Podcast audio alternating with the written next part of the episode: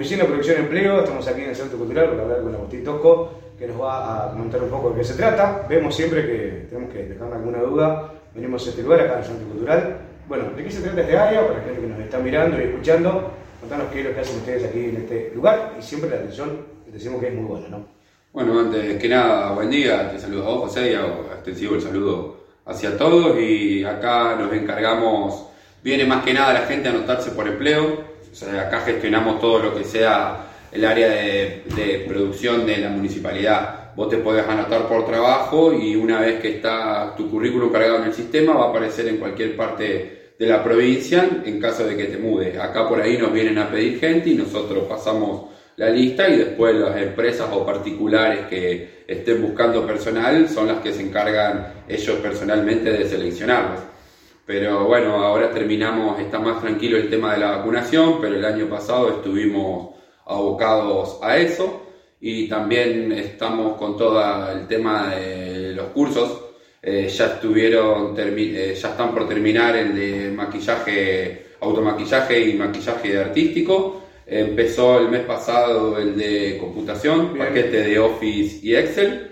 Y también está uno de sublimación y vinilo, que se dicta en el Zoom, donde está el nuevo gabinete de computación. Y ahora, a partir del mes que viene, estarían comenzando el de plomería y cloacas y el de pizzería y panadería. Así que cualquier cosa que les interese, pueden llamar a la municipalidad o se vienen a anotar acá a la oficina. También gestionamos todo lo que sea la parte de créditos para microemprendedores. La idea es facilitarle las cosas a la gente donde eh, se le da muy baja tasa, porque la idea es que con las herramientas que compren con la plata de esos créditos puedan trabajar y así de esa, de esa manera se paga. Ese es el pantallazo general que les puedo dar yo hoy en día y cualquier cosa, otra cosa que les interese no quieran saber, se pueden acercar cuando esté Joana Blanco, que ella es la encargada y la jefa del área.